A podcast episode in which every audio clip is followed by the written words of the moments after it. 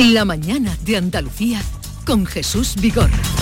Acaban de dar las 9 de la mañana, estamos pendientes de ese pleno extraordinario sobre la guerra de Ucrania que va a tener lugar en el Congreso de los Diputados, pero el día por delante con Carmen Rodríguez Garzón. Bueno, la mañana por delante, como decías, porque es mañana intensa, a esta hora están llegando los diputados al Congreso, al pleno del Congreso, donde a las 9 de la mañana, a esta hora estaba previsto, estaba previsto que comenzara ese pleno monográfico sobre la guerra de Ucrania con la comparecencia de Pedro Sánchez, el presidente del Gobierno, que acude a la Cámara Baja para reclamar unidad de acción política ante la guerra ucraniana y también para explicar la actuación de España en este conflicto, también medidas de apoyo que pueda aprobar el Ejecutivo de cara al impacto en la economía española de este conflicto bélico. Va a comenzar la intervención, el pleno con la intervención del jefe del Ejecutivo que no tiene límite de tiempo. Van a intervenir los representantes de cada grupo parlamentario, de mayor a menor y como viene siendo habitual, cerrando el grupo socialista. Sánchez va a contestar a cada uno de ellos y los parlamentarios podrán volver a intervenir por un tiempo de cinco minutos. Así que estamos, eh, continuamos a la espera de que se produzca ya esa comparecencia, que comience esa comparecencia de Pedro Sánchez, del presidente del Gobierno, cuando además eh, ya conocemos el dato del paro, Jesús, que también estábamos a esta hora mientras comienza esa comparecencia en el Congreso. Sabemos ya el dato del paro. En todo el país el paro ha bajado, bajó en febrero en 11.394 personas. Después de esa subida del desempleo que se, produjo en, que se produjo en enero con el fin de los contratos de la Navidad y las eh, rebajas, con esa caída de afiliación en 197.000 personas en todo el país y la subida del desempleo en Andalucía en 19.000 personas. Ahora sabemos el dato nacional es el que de momento eh, conocemos. El paro bajó en 11.394 personas. Es el mejor febrero desde 2015 y también informan de que hay récord de contratos eh, fijos. Eh, esos datos que están ofreciendo ahora desde el gobierno. La seguridad social también ha ganado 67.100 afiliados en febrero, el triple que en 2021. Son de momento esos datos de del paro, datos que vamos conociendo el mes de febrero, a la espera de conocer la cifra andaluza y también a la espera de que comience, como decimos en el Congreso, esa comparecencia de Pedro Sánchez, mientras también seguimos pendientes de lo que sigo, de lo que ocurre en el terreno, en esa guerra de Ucrania. Lo último, lo contábamos antes a las 8, es que ya Rusia está lanzando paracaidistas sobre la segunda ciudad ucraniana, sobre Yarkov. Allí ya eh, han bombardeado en las últimas mm. horas, también en Kiev, donde se va acercando esa columna terrestre. Entendemos que Sánchez, que ya está en el Congreso, ya está sentado en su, sitio. Pero todavía no está la presidenta del Congreso. Pues hasta que no esté la presidenta del Congreso no, empieza porque tienes la ya el banco, de el banco azul está ya completo, eh, ya está con todos los ministros y también Pedro Sánchez que ha entrado hace unos momentos. Por cierto, que estamos viendo a Yolanda Díaz, a la vicepresidenta segunda y ministra de Trabajo, que por primera vez va a venir a Andalucía, va a estar esta tarde en un debate con las eh, líderes de UGT y Comisiones Obreras en Andalucía, con Carmen Castilla y con Nuria López, un debate que se va a celebrar en la Facultad de Derecho de la Universidad Hispalense sobre la reforma laboral. Ahora sí, ya se sienta. Eh, estamos viendo, hay representantes de la Embajada de eh, Ucrania en España, ministro consejero se llama, lo estamos viendo que el otro día atendía a la prensa y hacía algunas declaraciones pidiendo ayuda a España, sobre todo para la población civil. Está en la tribuna de, invitados, va a seguir igual que nosotros eh, todo lo que pues Sánchez eh, diga en esa comparecencia. vamos a asistir al arranque de este pleno extraordinario. Se abre la sesión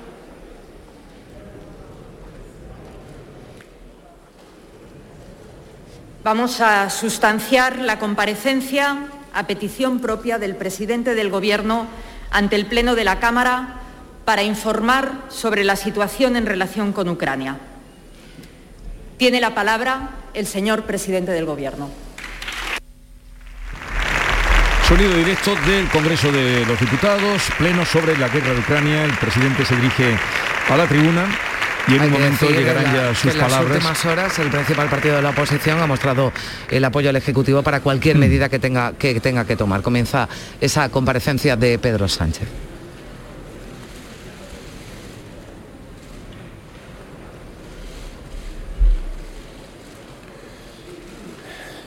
Estamos en directo. Señora Presidenta, señoras y señores diputados, Comparezco ante ustedes para informar sobre la invasión rusa en Ucrania y también para manifestar la posición de la Unión Europea y de España en relación con la violación de la legalidad internacional perpetrada por el presidente Putin. Como saben, el pasado 24 de febrero, Europa recordaba de golpe sus peores pesadillas. Tras semanas de enormes esfuerzos diplomáticos por parte de la Unión Europea para garantizar la paz en Ucrania, el dirigente de una potencia nuclear decidía invadir militarmente una nación vecina libre, soberana y democrática. Lo hacía, como estamos viendo en los medios de comunicación, de forma cruel y premeditada, sin ningún acontecimiento que desencadenara y, por tanto, justificara esta invasión. Lo hacía incumpliendo sus promesas y compromisos, demostrando con ello el nulo valor que confería a esas promesas y esos compromisos, y lo hacía, como todos pudimos escuchar, con argumentos eh, que yo calificaría de falaces, que nos traen ecos de aquella Europa víctima de liderazgos autoritarios, de fantasías imperialistas y alucinaciones históricas que creíamos definitivamente superadas en nuestro continente. Hay, señorías, decisiones irracionales y también injustificadas que ponen en riesgo lo más preciado, que es el valor, eh, mejor dicho, la vida de inocentes de la manera más cruel que podamos imaginar. Y por eso, en el inicio de esta comparecencia, me gustaría expresar al encargado de la Embajada de Ucrania que nos acompaña en el Pleno el dolor del pueblo español por las pérdidas de vidas humanas en la invasión en Ucrania.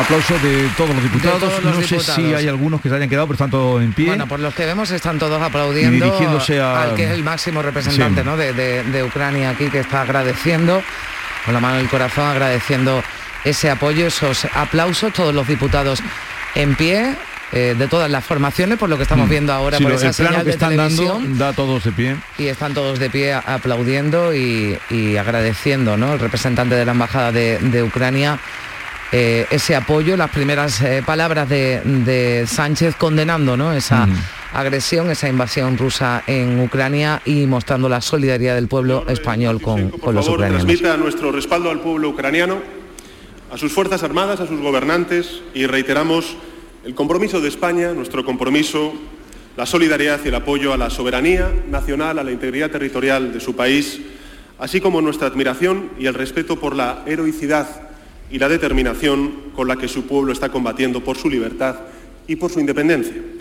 Así se lo transmití personalmente al presidente Zelensky el pasado domingo en nuestra última conversación telefónica una nación, Ucrania, con la que, señorías, además, precisamente este año estamos celebrando el 30 aniversario de nuestras relaciones diplomáticas. Eh, continúa el pleno extraordinario sobre la guerra de Ucrania. Mm, tendrán información en los boletines informativos. Eh, acaba de empezar. Y vamos con los datos a recapitular, con los datos que han salido del paro y afiliación a la Seguridad Social. Sí, porque ya tenemos el dato de Andalucía. El paro aumentó en nuestra comunidad en 4.394 personas en febrero, así que el número de desempleados en Andalucía se sitúa en los 809.959, casi 810.000 desempleados en Andalucía. El paro cayó en toda España, recordamos, en 11.394, pero ha subido en nuestra comunidad en 4.394, una cifra eh, negativa porque, hmm. porque aumenta el paro, pero eh, lejos de esos 19.000 desempleados más que se registraron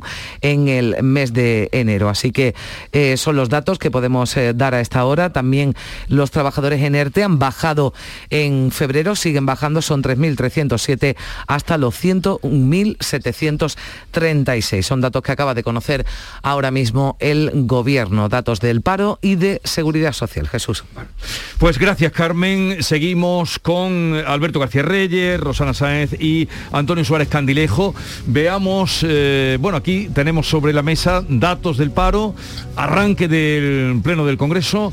Eh, lo primero, mm, por ser lo último, los datos del paro. ¿Qué os parece? Pues una noticia, hombre, eh, en, el conjunto del país, eh, buena esa caída del paro, 67.000 nuevos afiliados a la Seguridad Social, un dato malo, evidentemente, en el conjunto andaluz. En cualquier caso, a mí lo que me preocupa realmente es que podría pasar una vez que los ERTES ya formen parte de la historia. La economía sigue mal, la pandemia no ha acabado lamentablemente, y yo he hecho en falta aquí un plan económico eh, por parte de, las administraciones y especialmente en este caso estoy mirando a la que tiene más competencias en este asunto, a la, central, eh, para mm, eh, tratar de lanzar un cable, echar una mano a esas empresas que lo, han pasado mal, lo están pasando mal y podrían seguir en esta misma situación. Los ERTES llevan a acabar y, en fin, y ya digo, ¿y qué podría pasar entonces? de, ERTES a en muchos casos habrá algunas empresas que no les quede otra que acogerse ¿no? a, esta, a esta situación. ¿no? Comparto el análisis, sí. Creo que los datos son buenos en general, malos para Andalucía, pero creo que están un poco mm, o bastante maquillados por el crecimiento del empleo público, eh, para, prestar servicios contra la pandemia, ¿no? En fin, los hospitales, los, centros de salud, los centros docentes han hecho un esfuerzo en, contratación de personal que evidentemente se, ha de notar en las cifras del paro, pero luego hay que ver también las cifras de creación económica y de y de Producto Interior Bruto. Son muchas cosas las que hay que meter en, la costelera del, análisis y creo que hay que ser pacientes y equilibrados en, en, digamos, en la reflexión. Yo comparto con vosotros lo que habéis dicho y añado una cosita también, que es curioso. Bueno, no olvidemos cuando hacemos el análisis de los datos que mm, cada uno los ve de una forma, es que seguimos siendo el país de la Unión Europea con mayor desempleo, que este es nuestro gran mm. problema y lo que decía Antonio, mm. que es necesario un plan urgente, pero sobre todo es necesario ya la adaptación de la oferta a la demanda en el mercado laboral, porque estamos sufriendo un proceso de transformación digital y paralelamente a estos paros nos llegan noticias de estos datos del paro, nos llegan noticias de empresas que necesitan talento digital que es empleo que no se está cubriendo. El otro día lo dejo aquí eh, la, eh, eh, la Fundación Telefónica, el mapa de empleo, decía que el 23% del empleo ya en España de, que se demanda es digital y que estamos teniendo un gran problema para cubrirlo. Entonces, en ese plan, lo que yo creo que tenemos que ir por delante y ver también que hay muchos empleos que se están dejando de cubrir, el, tema también de los transportistas, de la hostelería, qué tipo de empleo estamos también creando y cómo estamos adaptando la oferta a la demanda, porque ahí sí que tenemos que ir por delante. Y no solo eso, Rosana aporta un dato bastante importante, pero si me permitís un poco por localizar eh, el asunto, ahora estamos en una época en la que en la provincia de Huelva comienza la recogida de los frutos rojos, se crean anualmente 100.000 empleos, que se dicen pronto 100.000 empleos, pero que en cualquier caso en las oficinas de, del SAE se busca mano de obra local y, no la hay, y no la hay. Y, yo pienso también que es un motivo para la reflexión a ver qué está fallando en esto de en el sector agrícola cuando, en fin, hay mucha gente necesitada, pero al mismo tiempo eh, no acude a, esa demanda de, mano de obra en el campo, ¿no?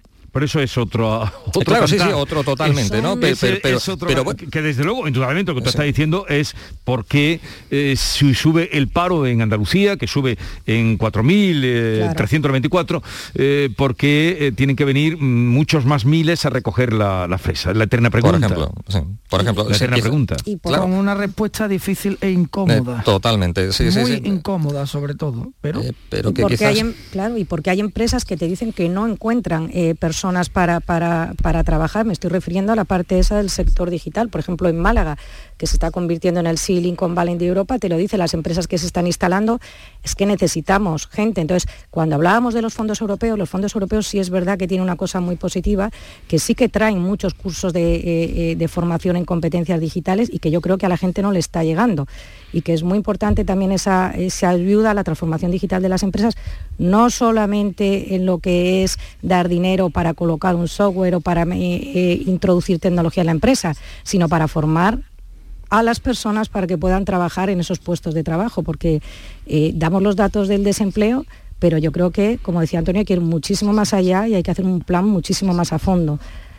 Bueno, pues el problema lo seguimos teniendo con 800, casi 810.000 parados en Andalucía y ha subido en 4.394, mientras en España decrece en 11.390 y tantos personas.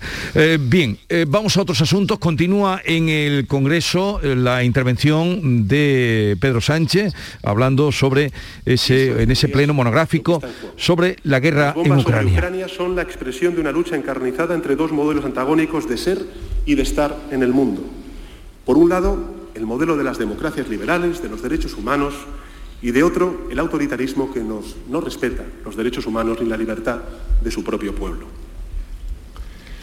Veremos qué, qué, ocurre, queda de sí en las intervenciones, pero habría otro, otro asunto que vamos a abordar.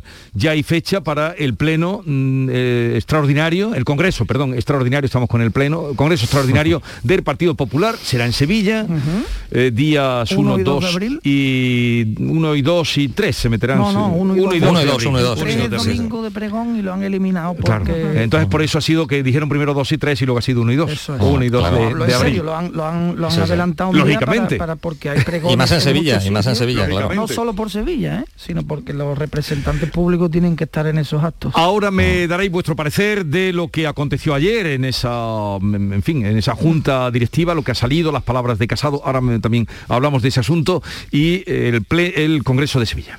La mañana de Andalucía con Jesús Vigorra. ¿Qué pasa, Eva? Me he enterado que vas a jugar a mi día de la once. Espero que me elijas a mí el día de tu boda. Fue mítico con el buffet de quesos del mundo, los bailes en tacataca de la tía Agustina.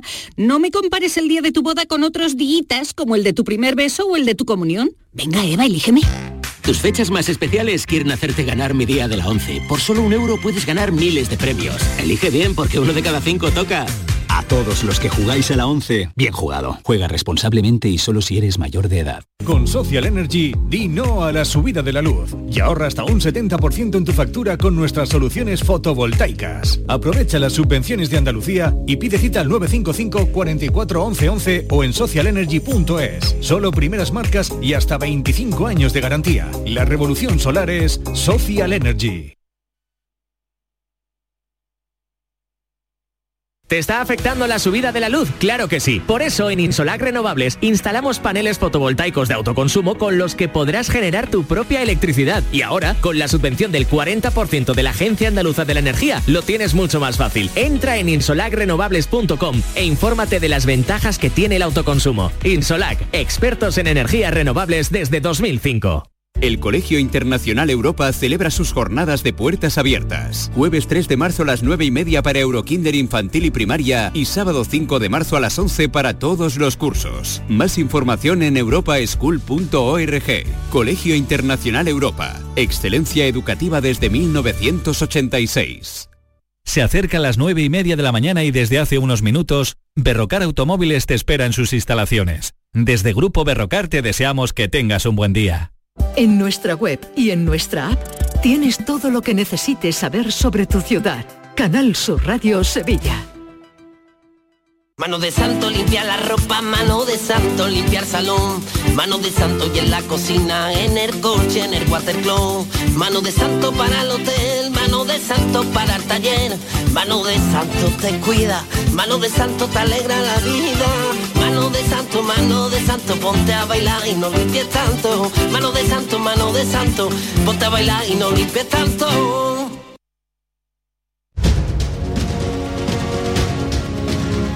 La mañana de Andalucía con Jesús Vigorra.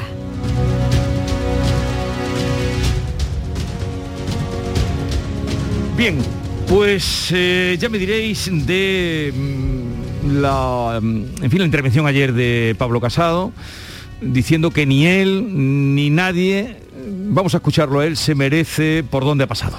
Lamento todo lo que haya hecho mal y la situación que han sufrido durante esta semana nuestros militantes y votantes. Y también siento, tengo que decirlo, la reacción que he tenido que sufrir, que es inédita en nuestra historia democrática y que creo sinceramente que no merezco.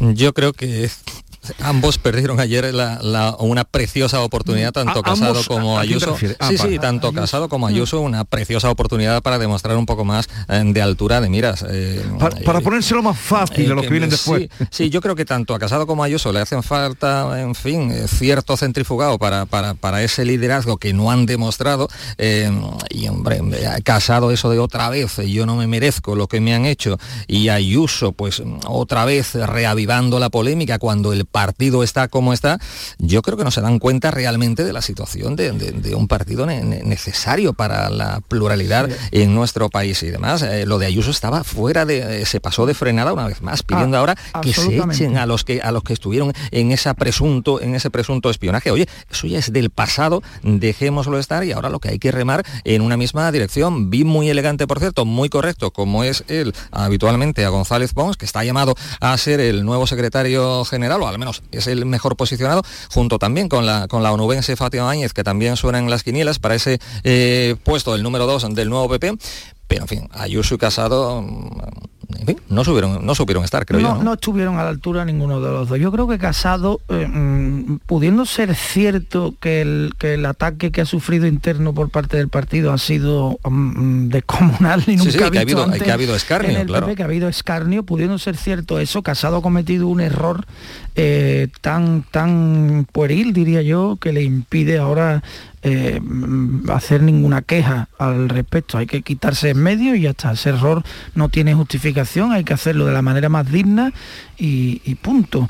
Y luego Isabel Díaz Ayuso, tratar de mm, eh, aprovechar, aprovechar la coyuntura para seguir metiendo el dedo en la llaga, me parece que eh, con, esa actitud demuestra que no tiene eh, madera de líder. Un líder es siempre generoso en la victoria, siempre. Y no se puede ir ahora a machacar al que ya está machacado, ¿no? Magnánimo, eso se llama magnánimo. Hay que tener magnanimidad, ¿no? Ya está, oye, mira, ya ha pasado, fuera, vámonos, pasamos páginas y a partir de aquí hacemos ya una no está, catarsis. Es que casado ya no está, vamos. Es que daros cuenta además... A partir de aquí hacemos una catarsis eh, que, a lo mejor incluso le viene bien al partido a medio plazo, ¿no? Si, si, si Núñez Feijó consigue eh, un poco mm, dirigir el partido hacia lo que hacia lo eh, que siempre ha sido el PP, que creo que yo que creo sinceramente que se había perdido un poco con Casado, pues probablemente le hará una oposición bastante más seria a, a Pedro Sánchez y al, y al actual gobierno al que es fácil por otro lado oponerse, creo yo, ¿no? Entonces, venga, vamos a cerrar filas y ya está. Esto es lo que tiene que hacer un partido serio en estos momentos, no empezar a tirarse pedradas unos a otros en cada oportunidad. Sobre todo porque todavía está por ver lo que digan, en fin, hay que dejar a la justicia, a los tribunales trabajar tranquilamente, sabemos que se está investigando los eh, contratos del hermano de, Ayuso y, en fin, eh, se ha defendido la honorabilidad de, de, la presidenta de la Comunidad de Madrid, pero todavía, en fin, los tribunales no han dicho la, última palabra, ¿no? Pero mira, yo estoy de acuerdo totalmente con, los dos y además eso que, saca pecho cuando todavía no sabemos cómo va a acabar esto. Entonces, lo considero completamente, o sea, ayer estuvo completamente fuera de lugar, mm, no era el momento, estaban entrando, además durante una semana estábamos viendo que se había intentado encauzar una crisis gravísima. Es que yo creo que todavía no son conscientes de que esta es la última oportunidad del Partido Popular, que venía de una crisis muy gorda con la moción de censura a Mariano Rajoy y que ahora estaba otra vez completamente roto. Entonces, cuando entran, además tú ves entrar a todos los varones, todos apoyando unidad, y la salida que se produce de ella volviendo otra vez a abrir el frente, que como dices, que habrá que investigarlo, pero es que ha caído ya el presidente, es que ha caído ya el secretario general, es que tú ya te has desahogado dentro, es que tu audio se ha escuchado fuera casualmente también, déjalo estar y deja que se cierre esta crisis. Entonces yo creo que como estoy totalmente de acuerdo con los dos, no demostraron altura política. Casado eh, es verdad, yo creo que, pidió disculpas, pero tenía esa cosita ahí que yo creo que él la quería sacar y la quería dejar y lo hizo de una forma yo creo que correcta, ha cometido muchos errores. Para mí su principal error fue mm, la falta de madurez. Tenía 37 años, yo creo que se precipitó y además todos sabemos lo que pasó en aquellas primarias, que había una lucha contra el sorayismo y al final... que se votó en contra. Eh, yo, creo, que... el propio partido, un momentín, termino, yo creo que el propio partido eh, tiene también responsabilidad en el hecho de que colocó ahí a una persona muy joven, muy mal asesorada, que cometió errores. Entonces, el discurso que él dio ayer, cortito, eh, directo al grano, dejó caer y les hizo empatizar a los propios, a todos los que estaban allí sentados diciéndoles, hubiese gustado que les hiciesen esto, también les dijo, estáis aquí por mí, que os vaya muy bien. O sea, él dejó muchas cosas claras. Pero a mí también, eh, después de escuchar las declaraciones de Ayuso, también eh, Feijó la está arropando mucho. A mí no sé hasta qué punto llegar por lo que tú comentabas, Antonio. Bueno, fue eh, el que dijo el que dijo la honorabilidad. Sí, González Pons. Fue González Pons. Hasta tres veces defendió la honorabilidad. Confiamos en la honorabilidad. Y que no le, hacían falta explicaciones. Es, que es de su partido, no, no, no ya lo que faltaba. Vamos a ver, pero ya veremos, ya veremos, Feijó. Lo que sí se saca de este de este congreso mm, extraordinario que se va a celebrar en Sevilla es que el PP andaluz va a salir fortalecido de la nueva directiva, Eso está claro que sí. Primero, no, el que se celebre en Sevilla ya es un gesto. Es un guiño, claro. Ya es un guiño, claro, ¿no? Se ha luchado mucho de apoyo a Juanma ¿eh? Moreno, que es el siguiente candidato, el siguiente, em, digamos, varón en salida, que tiene, que salir al espacio al terreno de juego, ¿no? Eh, pero por más cosas, durante este periodo ha habido una guerra encarnizada, muy encarnizada y poco pública mucho menos pública de lo que creemos, porque se han contado muchas cosas, pero no todas, entre Teodoro García Egea y Elías Bendodo. Se han dado guantá de, la, de, las caras ¿eh? en numerosas reuniones en Madrid, en las que eh, Elías Bendodo ha ido cediendo a las imposiciones de Teodoro García Gea, eh, mm, digamos de manera, tratando de hacerlo de la manera más higiénica para la imagen del partido en Andalucía. Pero eso lo tienen ahí guardado y, en, en las provincias, cuando todo esto pase, eh, va a haber una revolución, ¿eh? porque hay mucha gente esperando detrás de la mata, porque los procesos que ha llevado a cabo Teodoro García Gea han sido traumáticos en muchas provincias. Además, lo que tú estás diciendo es muy interesante, porque Egea se sintió en una posición de fuerza. Primero acordaros que la noche electoral todo estaba preparado para quitar de en medio a Juan Manuel. Uy, pero de eso ya, la misma, Rosana. Sí, pero, para entender lo que está pasando hay que ir atrás, porque luego lo que está diciendo Alberto, Luego llega esa negociación y es Egea el que consigue cerrar la negociación para que gobierne Juan Manuel Moreno. Con lo cual, a partir de ahí, se encuentra Génova en una posición de fuerza queriendo influir en Andalucía, cuando en Andalucía han tenido muy clara su hoja de ruta y ya vimos que no se cedió a la celebración de elecciones que según me contaban todo estaba preparado pero sí ha influido.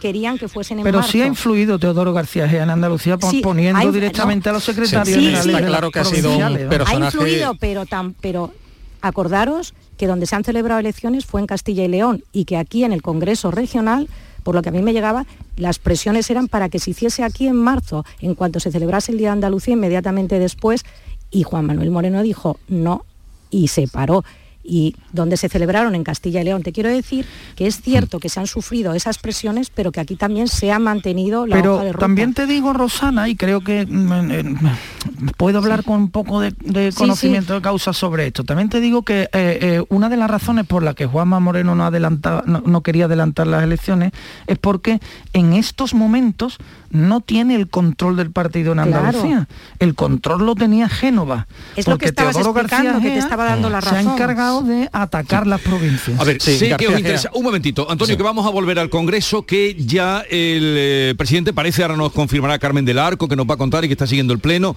ha anunciado ya que enviará, que España enviará armas a Ucrania. Carmen del Arco, buenos días. Buenos días, sí, efectivamente lo acaba de anunciar Pedro Sánchez en esta intervención en la que ha dicho que el no a la guerra de Irak debería convertirse ahora ese grito en un no a la guerra a Putin. Ha reconocido que España es el cuarto donante del Fondo Europeo de Ayuda para la Paz, pero dice que ante las críticas que han surgido porque no se envía armamento ofensivo directo, pues ha tomado esta decisión. Vamos a escuchar cómo lo anunciaba Pedro Sánchez apoyamos la activación del Fondo Europeo para la Paz para la entrega de armamento defensivo y ofensivo por parte de la Unión Europea a Ucrania. Y quiero recordar además a sus señorías que España es el cuarto donante de este fondo. Esta ha sido mi posición, ha sido la posición del Gobierno de España. Y creo además que es la adecuada. Lo creo firmemente.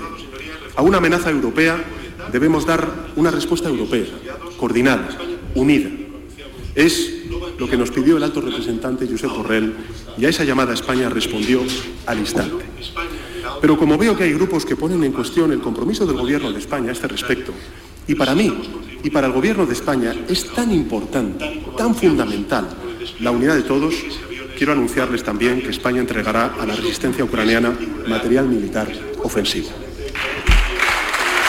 Y acaba de decir Pedro Sánchez, ahora mientras escuchábamos este sonido, ha reiterado que España no va a enviar tropas a Ucrania.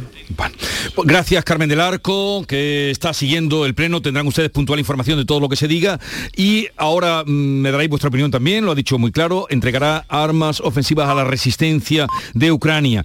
Habrá ayuda mm, para eh, material, eh, armas para la defensa, pero también humanitaria. Y en este sentido vamos a saludar a Borja Álvarez, que es jefe de la misión del Servicio de Asistencia Médica de Urgencia, el SAMU. Borja, buenos días. Buenos días. Ustedes van a intervenir, ¿no? ¿Cuándo tienen pensado hacerlo? Bueno, efectivamente, eh, salimos para, mm, para Rumanía eh, esta tarde, en un vuelo vía Múnich, y nos queremos establecer en el sur del país, en Tulcea, una ciudad limítrofe, lógicamente fronteriza con el sur de Ucrania, cerca de, está, bueno, pues muy cerca de Moldavia y ahí es donde queremos intervenir. Ustedes han participado ya en otras misiones, la última vez que hablábamos era con ocasión de, del volcán de La Palma, pero ustedes van al margen, digamos, de, es una decisión propia, al margen de la oficialidad, ¿no? Bueno, nosotros vamos de la mano de autoridades locales y, y nacionales, pero sí, efectivamente, somos una entidad, una fundación que, va por, digamos, sí, por moto propio. Sí. Eh, ¿En qué va a consistir? ¿Qué operativo? ¿Cuántos se van a desplazar? ¿Cuál es, eh, ¿Qué misión van a desempeñar? Nosotros somos un equipo ligero de intervención sanitaria. Vamos a hacer una intervención eh, de primera de primera instancia. Nosotros llegamos, un, llegamos llevamos un equipo de seis personas, médicos, enfermeros y técnicos, y también hacemos una labor de inteligencia y reconocimiento porque queremos colaborar con un segundo contingente en alrededor de 15 días y entonces vamos a ver un poco dónde somos más útiles, dónde podemos colaborar más para poder echar una mano eh, en los siguientes 15, 20 días y prolongar en el tiempo todo lo que sea posible. Porque yo estimo que lo peor aún está por venir. Ya, ya imaginamos todo. ¿Cuántas personas van? Seis. Seis somos un equipo de seis personas. Eh, bueno, son supongo médicos. somos eh, somos ocho porque al final hemos hemos hemos, hemos agregado dos personas más al equipo. Ocho personas. Mm. Médicos, eh, trabajador social, y técnicos y enfermeros. O sea, ustedes llegan allí, se van esta tarde y donde empiecen a trabajar, dice que zona del sur, a remangarse y a, echar una mano. A remangarse y mujeres, niños, ancianos, todo lo que vaya llegando con problemas, cualquier tipo de problema médico, no, lógicamente nos integramos donde nos, donde nos corresponda con el gobierno local y a trabajar a muerte. Ya, ya. ¿Y, ¿Y qué les lleva a usted, que es el que me atiende en este momento? ¿Usted por qué hace esto?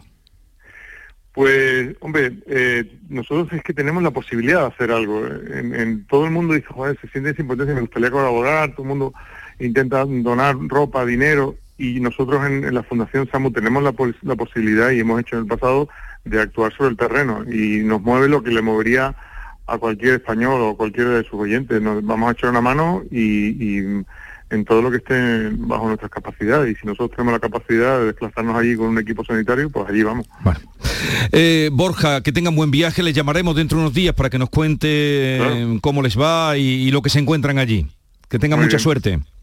Muchísimas gracias. Adiós. A Borja Álvarez, jefe de la misión del SAMU, que es el Servicio de Asistencia Médica de Urgencia. Gente, como he dicho, que se arremanga y se va. Y puede hacer algo, me voy gente lo hable. Hechos muy frente a palabras, hechos frente a palabras. Ahí es donde hay que quitarse el sombrero siempre.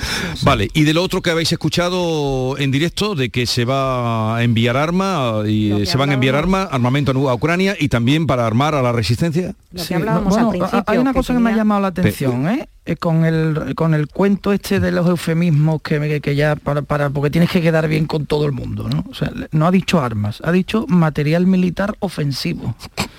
De verdad, Sí, que ya sí, está sí, bien. sí. Material militar, armamento.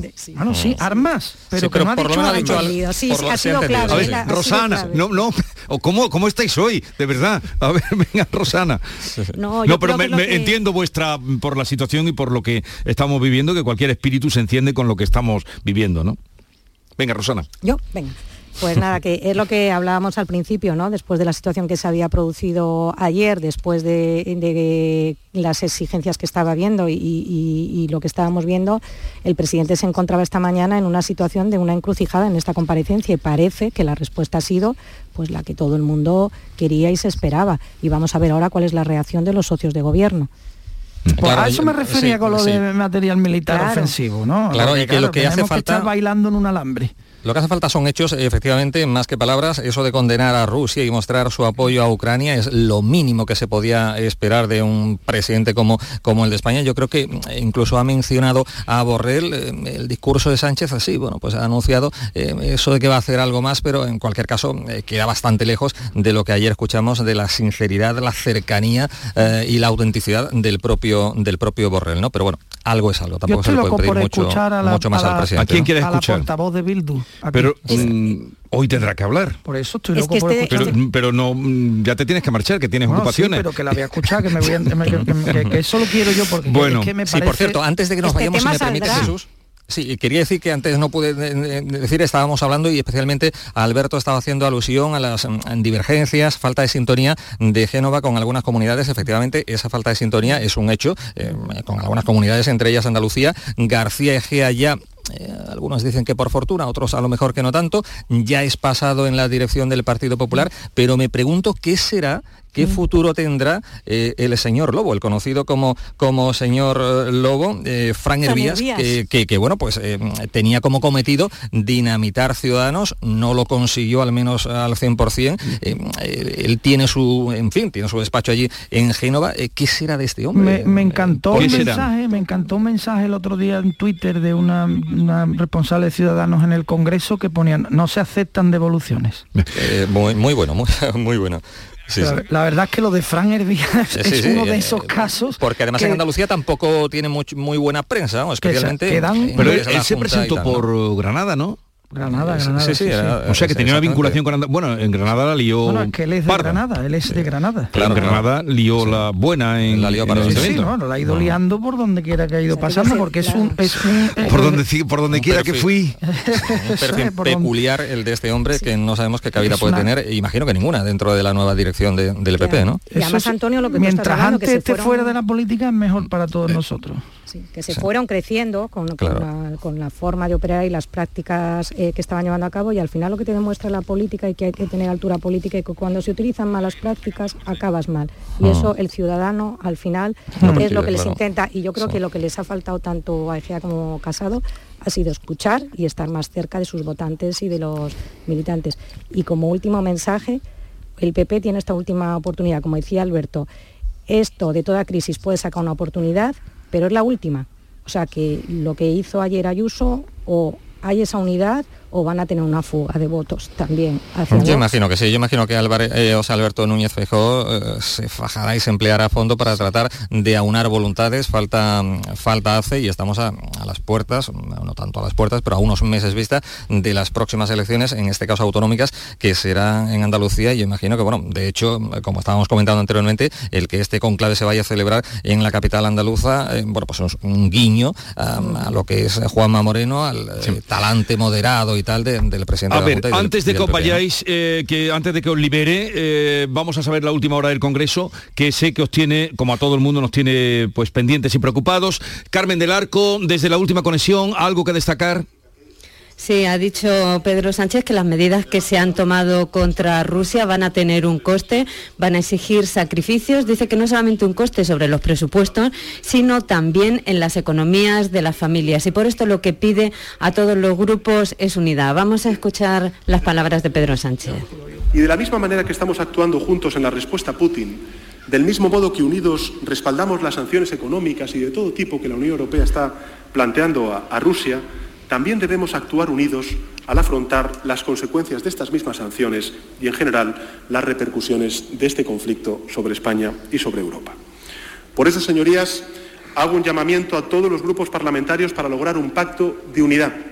Unidad en la respuesta frente a la invasión y unidad en la respuesta para mitigar el impacto de la guerra entre nosotros. Voy a ser más preciso.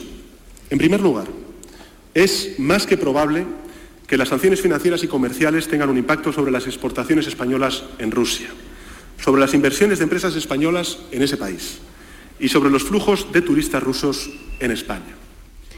También decía Pedro Sánchez, va a tener una repercusión sobre la energía, por eso ha dicho que el suministro está garantizado en España, pero que va a tener impacto en los precios. Gracias Carmen. Impacto sobre las empresas, impacto sobre las exportaciones, impacto sobre la energía, o sea, mm, el coste. En definitiva, que el bolsillo más vacío. ¿no? Impacto sobre el turismo. Y ha pedido que... le- Ahora, la pregunta que dejo no me la contestéis, no hace falta. ¿Encontrará esa unidad? ¿Encontrará ese apoyo? Primero tiene que buscarlo en sus socios. Sí, pero yo imagino que sí. Yo imagino que habrá colaboración y lealtad entre los grandes, al menos entre, los, grandes, partidos, sí. políticos. A sí, ver sí, qué sí. dice la de Bildu ahora. Efectivamente.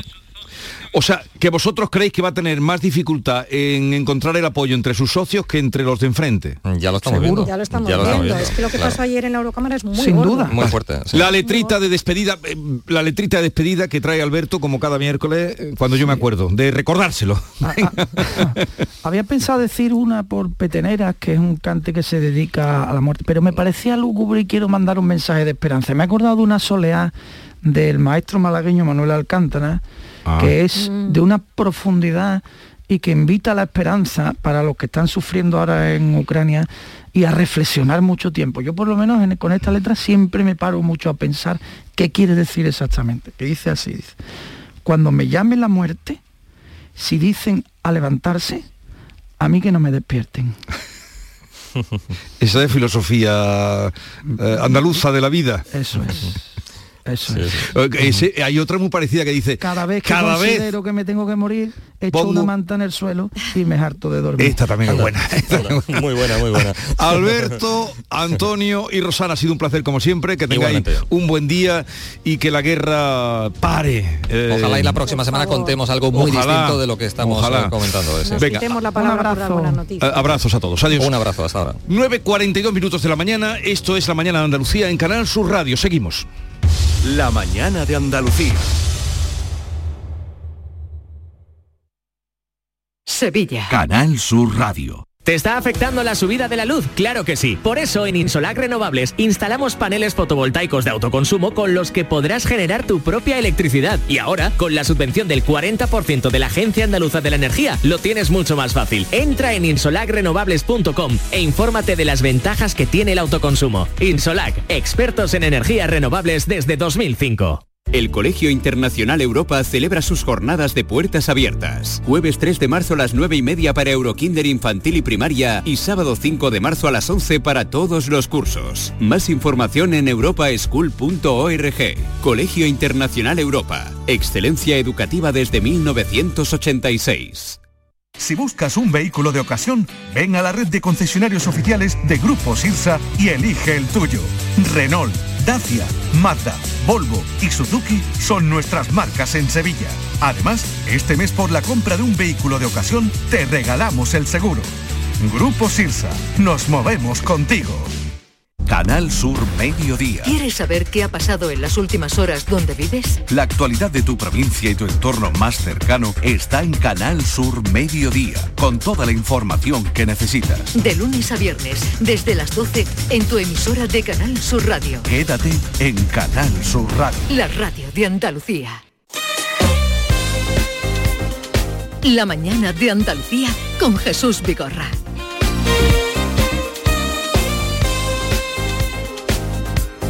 Mañana de 2 de marzo con eh, trepidante acontecer, eh, triste por lo de la guerra, em, esperanzador porque ha salido el sol, em, inquietante por los datos que han salido del paro, en fin, la vida misma. Vámonos con Javier Moreno, nuestro compañero que hoy se ha ido a comprobar cómo está afectando, ya eh, ustedes lo habrán notado, seguro en algún momento en lo que es pues la gestión comercial como la guerra ya se está notando y el presidente del gobierno acaba de anunciar que vendrán tiempos peores eh, para las exportaciones, para las empresas, para el turismo, para la energía.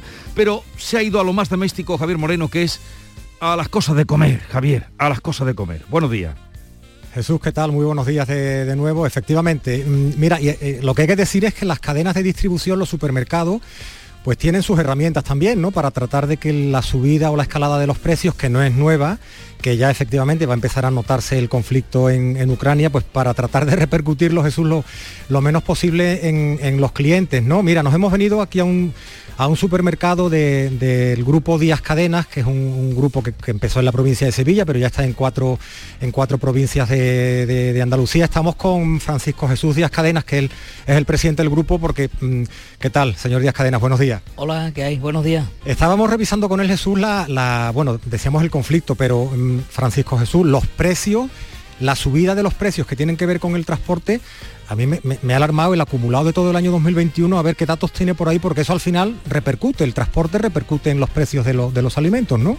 Bueno, pues claro, evidentemente pues el transporte influye de manera directa y donde, bueno, los informes sacados de ayer, el informe que tengo de ayer, el, por ejemplo el gasoil, el carburante ha subido en, en un año natural un 33% el AD Blue, este, que hay que echarle de nuevo a nuevo carburante a los vehículos nuevos y camiones, un, 50%. Y otro dato también preocupante, los neumáticos han subido un 24%, lo que viene siendo un 6% trimestral. Y claro, pues son, son cuestiones que afectan muy, muy negativamente a, lo que es la, economía directa de, los ciudadanos. ¿no?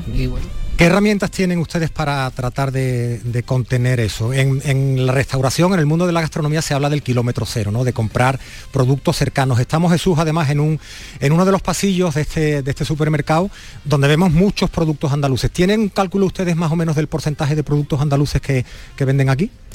Bueno, siendo, eh, siendo, fiel a una estrategia de hace varios años donde nos llevábamos diciendo que no tenemos marca blanca, que tenemos productos de diamantes, que son nuestros productos andaluces, pues tenemos dentro de nuestro surtido más del en torno al 30% de productos andaluces, que de esta manera, por la cercanía, pues nos permiten eh, ser más competitivos que, a lo mejor traerlo de otro lugar más, de otro, de otras ciudades más lejanas, ¿no?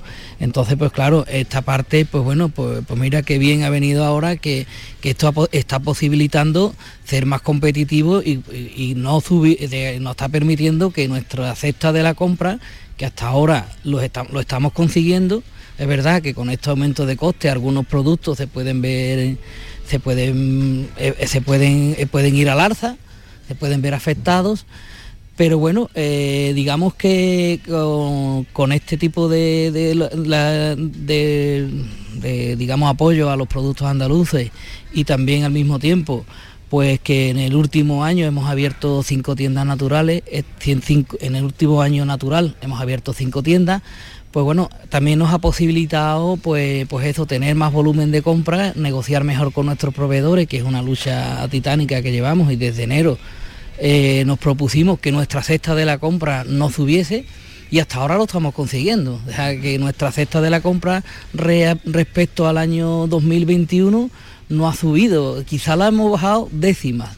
Es verdad que hay un trabajo detrás bastante considerable para conseguirlo, pero bueno, eh, con números de ayer, el informe sacado de ayer, nos llena de satisfacción tener, haberlo conseguido en estos dos meses, pero claro, eh, los grandes economistas, los, los informes economistas vaticinaban que el mes de marzo podría haber una tendencia a la baja de todo lo que es el carburante y lo que son las energías, pero ahora esta guerra pues bueno empieza a complicarlo todo un poco más y bueno, tendremos que seguir, seguir en la misma línea y que Dios quiera que esta guerra pues, pues acabe lo antes posible y que eh, podamos ver el futuro con otro, con otro, optimismo. Vemos por aquí, Jesús, muchos productos, como decía el, presidente del grupo andaluces, vemos eh, no solamente de la provincia de Sevilla, vemos conservas de, la provincia de Huelva, de Ayamonte, de Isla Cristina, de, Tarifa, de Cádiz, hay productos de toda, de toda Andalucía y, yo sé que es un tema que, que, lo hemos estado conversando, Jesús, esta mañana en la redacción, que, que te interesaba que nos interesaba preguntarlo mm, el tema del aceite.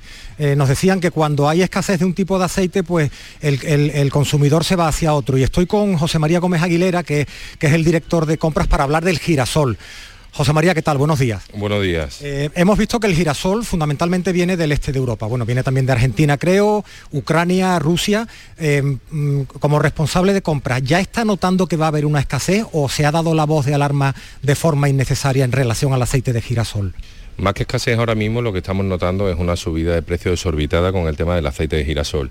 Eh, el aceite de girasol estos años atrás estaba la tonelada a lo mejor en final de 2020 a unos 800 euros, ya vimos cómo en 2021 pues pasó a unos 1.500 aproximadamente, pero es que ahora nos estamos encontrando la- las cisternas con la tonelada a, más de 2.400 euros.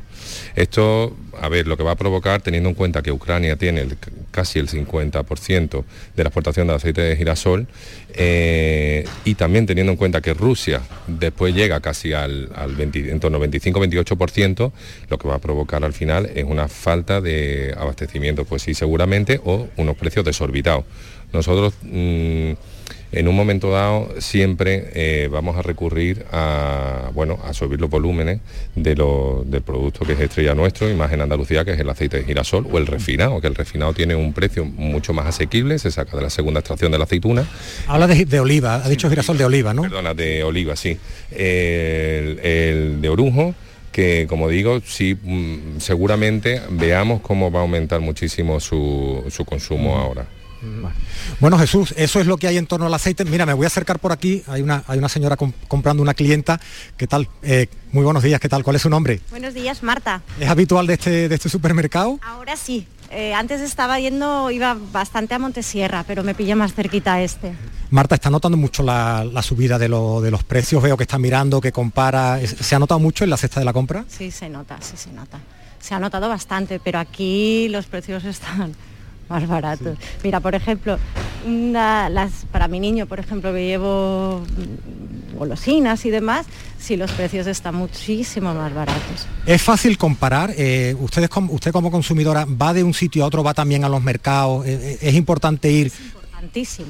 Es muy importante comparar porque todo ha subido muchísimo. Entonces, normalmente pues vas donde más barato te resulta y mejor calidad tenga, claro. Pues muchas gracias y buena compra. Gracias.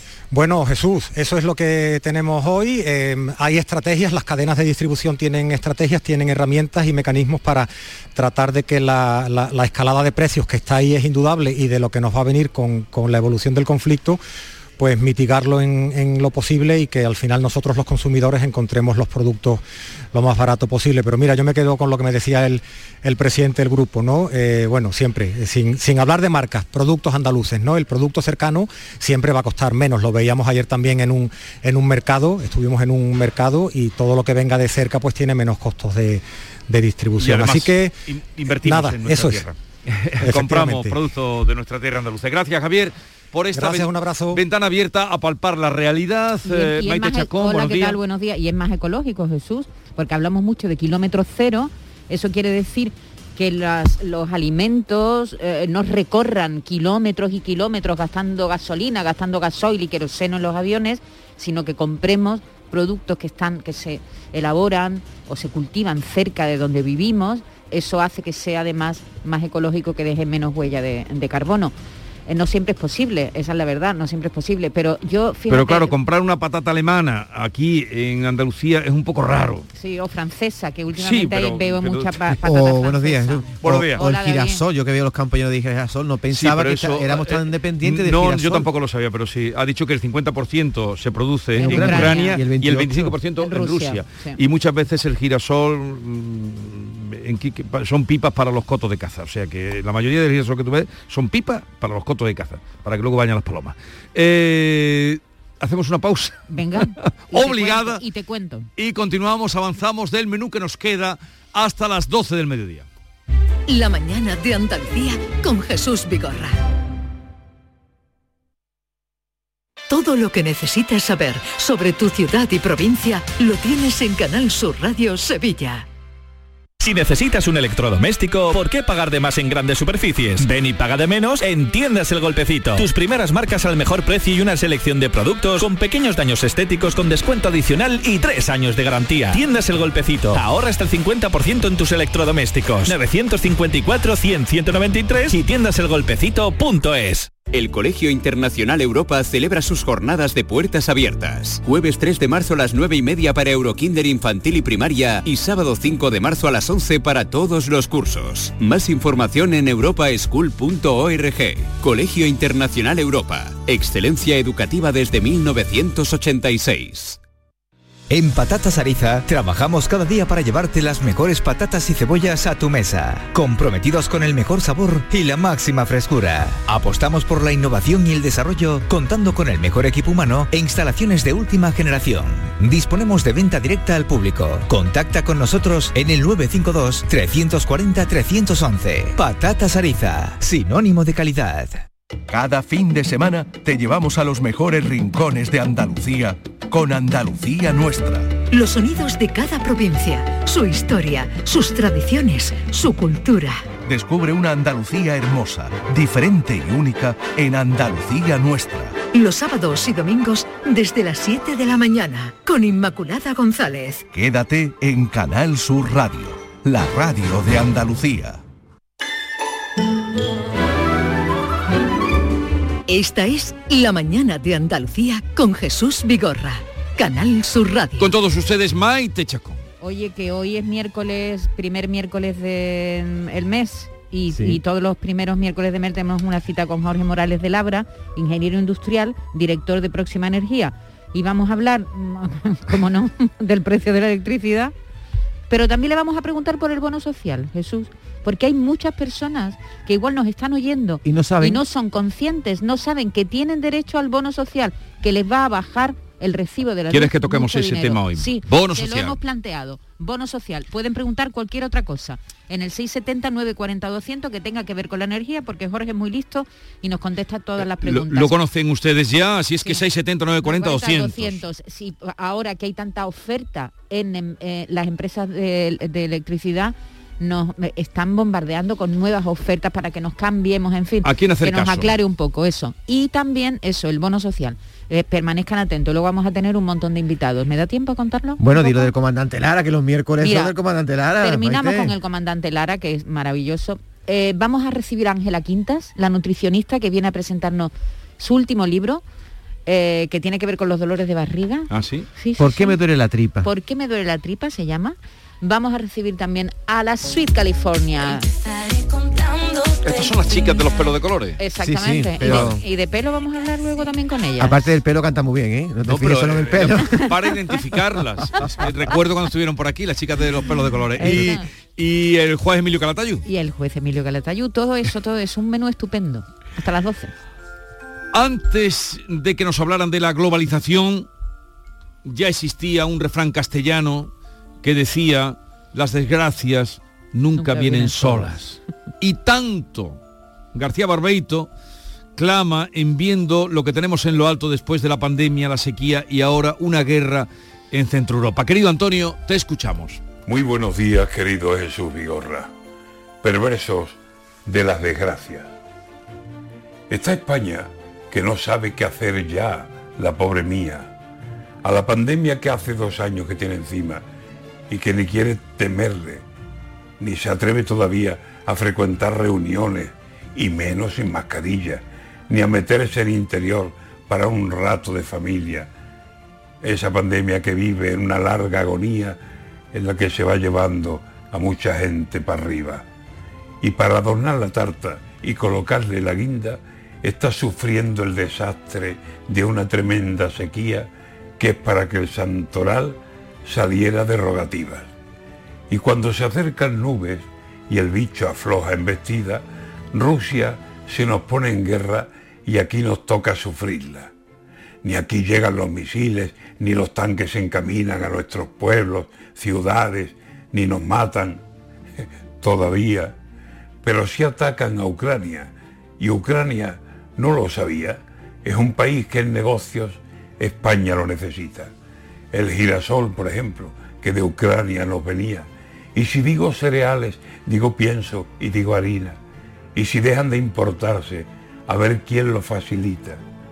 Así que el virus se aleja y el tiempo seco se alivia. Y cuando va a respirar España, le cae encima la guerra que enciende Putin sobre Ucrania. Madre mía, tiembla el campo y en el campo tiembla la ganadería y las grasas industriales que usan en la bollería.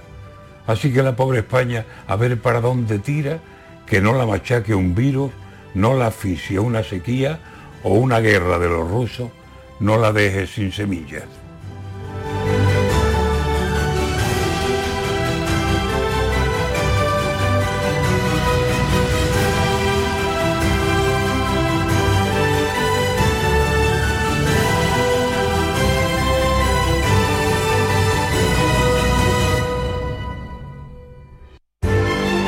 Esta es La Mañana de Andalucía con Jesús Vigorra. Canal Sur Radio.